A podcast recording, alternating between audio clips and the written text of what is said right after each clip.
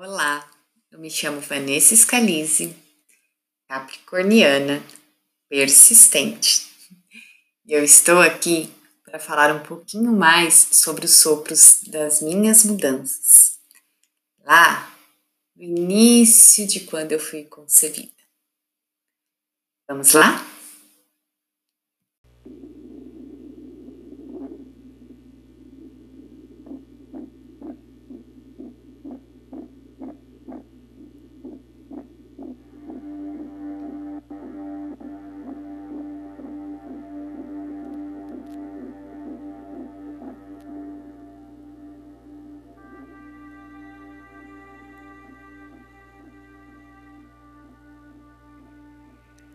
Sou o que quero ser, porque possuo apenas uma vida e nela só tenho uma chance de fazer o que quero.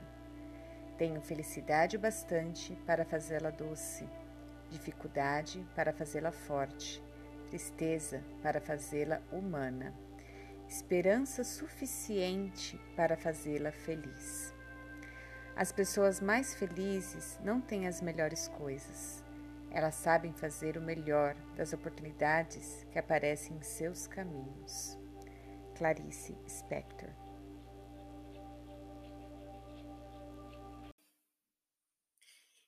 Dizem que só temos esta vida, mas eu acredito que nós temos uma essência e precisa ser desenvolvida para evoluir, e isso acontece em várias e várias vidas. Mas eu concordo que cada vida é única. E neste aqui e agora, esta vida precisa ser vivida.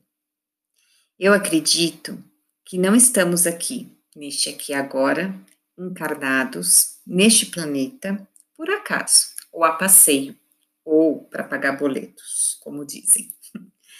Viemos com algo muito maior para acontecer e para ajudar um pouquinho nessa evolução desse ser, dessa essência.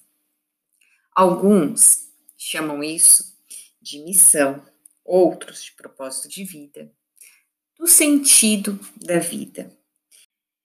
Eu gosto de dizer que foi um acordo que eu fiz comigo mesma para aprender algo mais antes de pedir para voltar para aqui. Oi? Papo doido, Vanessa. Vamos pensar assim. Estou lá. Onde? Sei. Eu gosto de imaginar que eu estou num lugar com muito verde, cheio de flores, árvores, borboletas, riachos, um lugar muito lindo.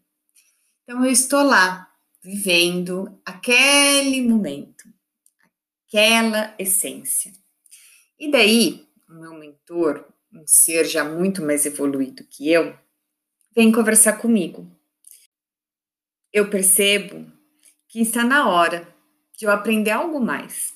Está na hora de eu dar mais um passinho para essa minha essência evoluir. Só que para isso, eu preciso enfrentar algumas situações. Situações agradáveis, às vezes não muito agradáveis, situações que vão me tirar da zona de conforto que a gente gosta tanto de falar, que vão me tirar daquele espaço gostosinho, daquele espaço onde eu me sinto bem e eu não me mexo para aprender mais. Então, eu olho para esse mentor e digo para ele: eu acho que está na hora de fazermos aquele acordo.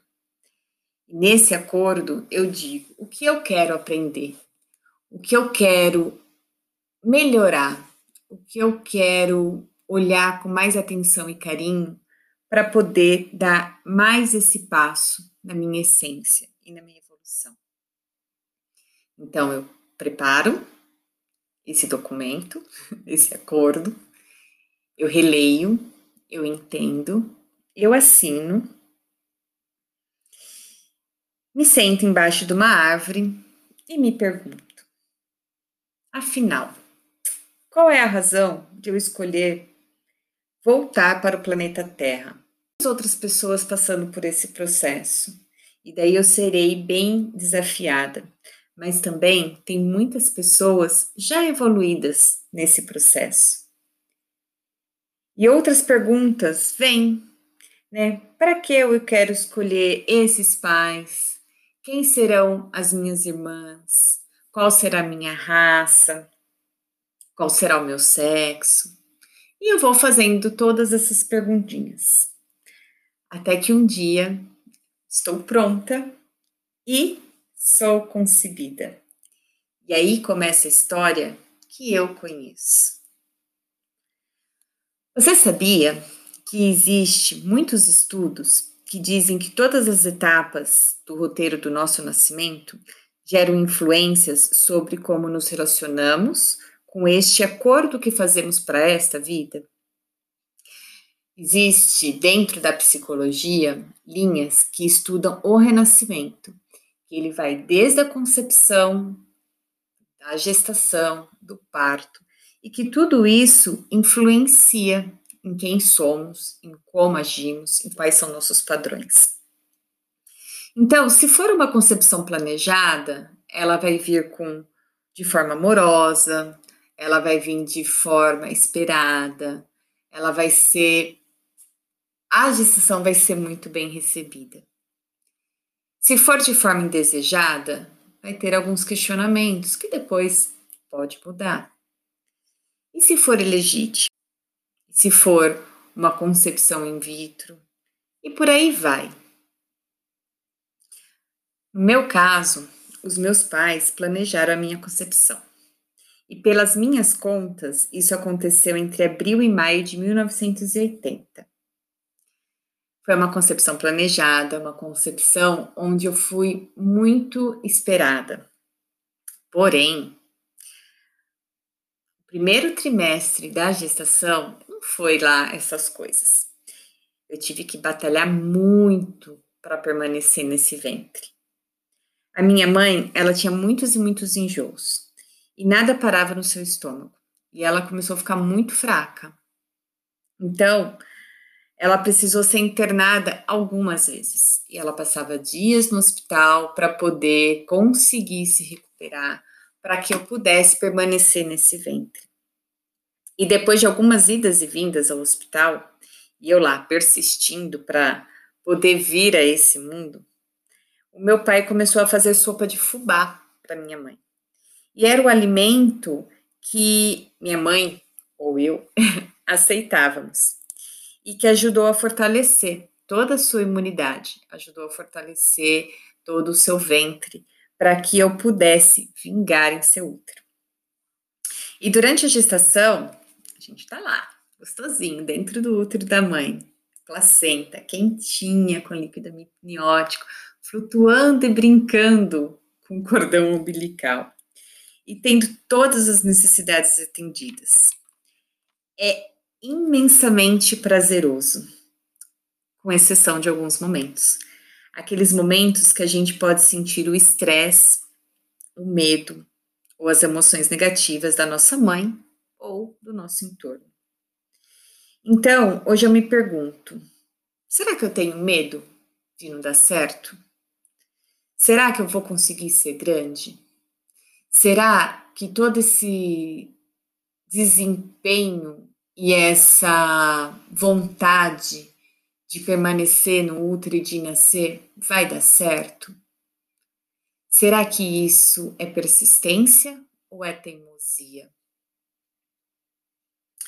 Até onde eu sei, nos meses seguintes da gestação, as coisas aconteceram tranquilamente na questão de saúde. Mas a minha mãe ela sofreu a, o que hoje a gente diz de abuso obstétrico. É aquele abuso que o médico se coloca numa posição superior. E aqui a gente está falando lá em 1980, que a maioria dos médicos eram homens, então já existia esse olhar opressor masculino, talvez. E a questão de toda a fragilidade de uma gestação, onde a gente é, conhece né, estudos que os hormônios ficam mais exacerbados e com isso faz com que a mulher fique mais sensível. Uh, sofrer um abuso psicológico é extremamente delicado. E isso também eu me questiono o quanto ficou guardado em mim. Mas isso a gente vai falar em alguns episódios à frente. Então a gestação passou, aconteceram coisas boas, aconteceram medos, aconteceram estresse normais do dia a dia. E eis que chega um sábado, 10 de janeiro de 1981, de um verão intenso. Minha mãe entra em trabalho de parto e fica horas e horas em processo. Muitas contrações e nenhuma dilatação. Então, às duas horas da manhã do domingo, do dia 11 de janeiro de 1981, eu nasci através de uma cesariana. E aqui a gente volta para a questão dos estudos de renascimento. Primeiro trauma, o primeiro grande trauma da nossa vida, o nascimento. Ai, lá vem você, Vanessa, de novo com esse assunto. Porque trauma é um dia tão feliz, é um dia que você vai nascer e estão todos te esperando. Vamos pensar assim. Lá estou eu, quentinha, protegida, gostosinha dentro do útero da minha mãe. Escutando e sentindo seus batimentos cardíacos, sua respiração, seu carinho, seu amor. E de repente, a minha caminha quentinha, esse útero, esse ventre, começa a fazer um movimento que me aperta e relaxa, que me aperta e relaxa. E começa a me empurrar, querendo me expulsar dessa caminha. E eu tenho tanto medo de sair, eu não conheço o que está lá fora. E eu tento, eu tento, mas não tem passagem é muito apertado.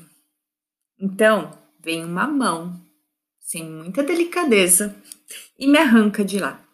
De repente, uma luz muito forte invade os meus olhos. E eu preciso fazer uma força enorme para respirar. Afinal de contas, o meu pulmãozinho nunca precisou expandir. E eu preciso puxar esse ar para que esse pulmão expanda e retraia, para que eu possa respirar. Isso dói. E eu me pergunto: cadê minha mãe? Cadê os batimentos cardíacos dela? Eu não conheço nada. Eu não reconheço esse falatório, essa sala gelada. E a minha pele? Por que está ficando tão seca, sempre molhada e úmida? Pois é, o nascimento é constituído de uma série de etapas mágicas, como um lançamento de um foguete para a Lua, onde também tem os seus percalços. E como eu comentei, dentro da psicologia, essas linhas de estudos, e de acordo com a teoria do renascimento, Alguns, todos os tipos de nascimento podem gerar possíveis padrões no desenvolver da vida das pessoas. É lógico que cada bebê, cada ser, ele encara é, esse processo de uma maneira, mas existem alguns padrões. Por exemplo, na cesariana, o padrão pode ser que eu tenho dificuldades para poder completar as coisas. Afinal, eu não passei pelo canal vaginal. Mas eu também posso ressignificar isso e entender que eu sempre recebo apoio quando eu necessito. Afinal, estava difícil sair dali, né? Então vamos voltar lá para o que eu acredito. Eu acredito que viemos aqui para aprender mais. E hoje, estudando tudo isso, passando por esses processos, revivendo meu nascimento, tendo a oportunidade de me sentir passando pelo canal vaginal, de perceber toda a situação, eu consigo ressignificar e perceber que eu luto pelo que eu quero, que eu acredito no meu caminho. Eu lutei para ficar na barriga da minha mãe. Eu fui persistente, porque a teimosia, ela não chega num final feliz. Eu estou aprendendo a não me abusar e colocar limites e aprender a dizer não. Que eu posso aceitar ajuda e que eu posso fazer as coisas da forma que eu quero. E que quando não consigo enxergar fora, ou por muita claridade, ou por muita escuridão, eu posso fechar os meus olhos e voltar para dentro e entender o que acontece no meu coração me reconectar com aquela essência. E eu entendo que o respirar ele é extremamente necessário. E que o respirar me mantém viva e me dá a liberdade de conhecer quem eu sou. Afinal, hoje eu respiro por mim. E uma respiração consciente também nos leva lá para aquela essência. E mais do que isso, eu aprendo e aprendi que traumas doem, mas que quando eu reconheço todo esse processo, eu posso escolher a viver na dor ou transformá-la em aprendizado. E dar mais um passinho na evolução do meu ser. A gente pode. A gente, quando reconhece, quando acolhe, a gente integra. Então, eu te pergunto: e você? Conhece essa parte da sua história? Se você não conhece e tiver a oportunidade, pergunte para o seu pai e para sua mãe Entenda o ponto de vista deles e ressignifique para o seu ser. Agora, se você não tem mais essa oportunidade, que você pode fazer é um exercício de visualização. Deixar a sua imaginação trazer as respostas. Afinal de contas, está tudo aí. Nós passamos por esse processo. Nós guardamos essas memórias. A gente só precisa entender, de novo, se eu escolho que essas memórias elas sejam traumas que dói, ou se eu escolho que seja uma parte da minha história que me ajuda a evoluir na minha essência, no meu acordo, ou para o meu propósito de vida, ou para minha missão de vida, ou para o meu sentido de vida para aquilo que fizer o seu coração bater mais forte.